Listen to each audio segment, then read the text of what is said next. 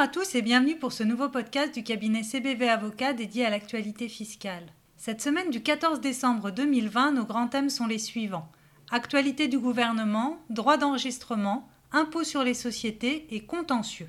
Commençons par une première actualité moins technique qu'à l'accoutumée mais tout aussi intéressante. Le ministère de l'économie, des finances et de la relance a publié vendredi dernier sur son portail une fiche d'information permettant de se familiariser avec le cadastre. Ce pense-bête permet aux particuliers propriétaires d'un bien ou qui souhaitent le devenir de comprendre quelles informations trouver sur le cadastre, comment le consulter, mais aussi comment le faire modifier si celui-ci est incorrect. Pour mémoire, le cadastre est un document administratif qui recense et identifie les propriétés foncières, c'est-à-dire les immeubles, maisons, terrains, etc., d'une commune afin de permettre le calcul des impôts locaux que sont la taxe foncière et la taxe d'habitation dont vous êtes redevable. Attention, la vocation de ce document est avant tout fiscale et non juridique. Le cadastre ne constitue pas un titre de propriété. Un renvoi vous est également proposé depuis cette fiche d'information afin de vous permettre d'estimer la valeur d'un bien immobilier. Ainsi, si vous souhaitez connaître le prix de vente d'un logement ou d'un terrain en France, cela vous est désormais possible grâce à l'application gratuite Demande de valeur foncière. Ce service, beaucoup plus large et facile d'accès que le service en ligne Patrim, vous permet de consulter l'intégralité des données foncières sur les cinq dernières années. Concrètement, cette base met à disposition de tous l'ensemble des informations détenues par l'administration fiscale en matière de foncier, notamment le prix de vente et la date de transaction d'un bien bâti ou non bâti, le descriptif du bien et sa localisation. À noter que les ventes des biens situés en Alsace-Moselle et à Mayotte ne sont pas encore comprises dans cette base. Notre deuxième actualité Minefi est relative au renforcement des engagements des assureurs pour les entreprises les plus affectées par la Covid-19. Le gouvernement tente de rassurer les secteurs de l'hôtellerie, des cafés, de la restauration, du tourisme et de la culture, du sport et de l'événementiel très touchés par la crise sanitaire et économique actuelle. Il invite ainsi notamment les assureurs à ne pas augmenter en 2021 les cotisations des contrats d'assurance multirisque professionnels, conserver en garantie ces contrats pour celles des entreprises qui connaîtraient des retards de paiement des cotisations dans le contexte de la Covid-19 et cependant le premier trimestre 2021, Mettre en place gratuitement pour 2021 une couverture d'assistance en cas d'hospitalisation liée à la Covid-19 pour les chefs d'entreprise et leurs salariés dans le cadre de ces contrats. Les entreprises concernées seront informées par courrier dans les prochains jours des mesures dont elles pourront bénéficier. Nous invitons par ailleurs les entrepreneurs concernés à bien vérifier leur échéancier 2021 qui leur sera communiqué en principe courant décembre. Passons à notre troisième actualité, cette fois-ci mise en ligne par le ministère de l'Enseignement supérieur, de la Recherche et de l'Innovation. Le gouvernement a mis en ligne le guide du crédit d'impôt recherche ou CIR 2020.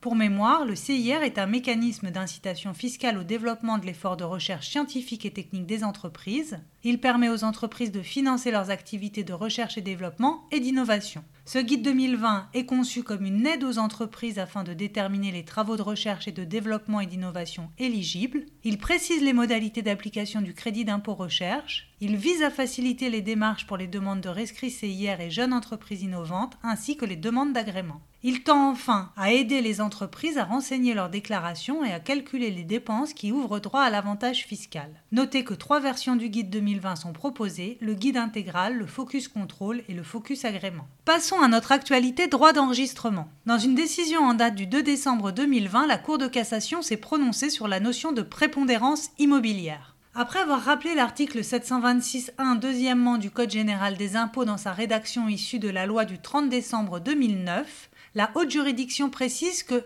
ce texte ne mentionnant que les immeubles et droits réels immobiliers sans viser les immeubles par destination, ces derniers ne peuvent être pris en compte pour déterminer si au sens de l'article 726.1 de susvisé, une personne morale est à prépondérance immobilière. Ainsi, les immeubles par destination ne peuvent être pris en compte pour apprécier la prépondérance immobilière. Intéressons-nous enfin à deux décisions du Conseil d'État. La première est afférente à une problématique d'impôt sur les sociétés et de transfert de bénéfices. Au cas particulier, la société Ferragamo France, alors détenue à 100% par une société hollandaise elle-même détenue par une société italienne et qui distribuait quasi exclusivement les produits de la société italienne, a fait l'objet d'une vérification de comptabilité à l'issue de laquelle l'administration fiscale a estimé qu'elle avait indirectement transféré des bénéfices à la société italienne. Elle l'a donc soumise à la cotisation supplémentaire d'impôt sur les sociétés, à une retenue à la source et à un complément de cotisation minimale de taxes professionnelles et de Leo. Par un jugement du 28 mars 2017, le tribunal administratif de Paris a déchargé la société Ferragamo France de ses suppléments d'impôts et la Cour administrative d'appel de Paris a rendu un arrêt confirmatif le 27 septembre 2018. Le ministre de l'Action et des Comptes publics s'est donc pourvu en cassation. Dans une décision en date du 23 novembre 2020, le Conseil d'État a tout d'abord rappelé que s'il laisse à l'appréciation souveraine des juges du fonds, sous réserve de dénaturation,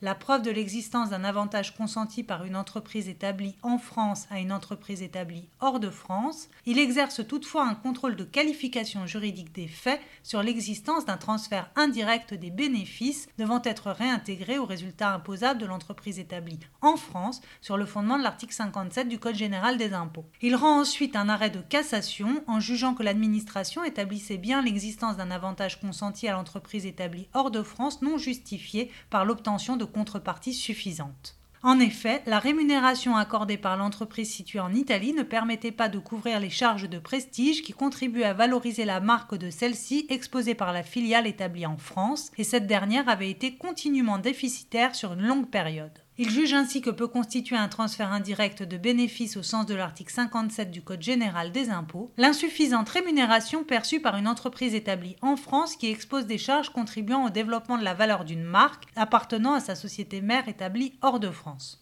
Pour finir, intéressons-nous à une décision du Conseil d'État relative à une problématique contentieuse. Il s'agissait au cas particulier d'une problématique de vérification d'une comptabilité informatisée et plus particulièrement de l'information du contribuable sur la nature des traitements informatiques que le vérificateur souhaite effectuer. Il résulte de l'article L47A du livre des procédures fiscales que le vérificateur qui envisage un traitement informatique sur une comptabilité informatisée est tenu d'indiquer au contribuable la nature des investigations qu'il souhaite effectuer. Cette information doit être transmise par écrit et de manière suffisamment précise, au plus tard au moment où le vérificateur décide de procéder au traitement des données informatiques. Il précisera donc sur quelles données il entend faire porter ses recherches ainsi que l'objet de ses investigations. Le contribuable pourra alors consentir à ce que le vérificateur effectue son contrôle sur le matériel qu'il utilise pour son exploitation. Si ce matériel mis à la disposition du vérificateur ne permet pas de réaliser dans des conditions normales les traitements nécessaires au contrôle de la comptabilité, le vérificateur pourra utiliser des moyens informatiques complémentaires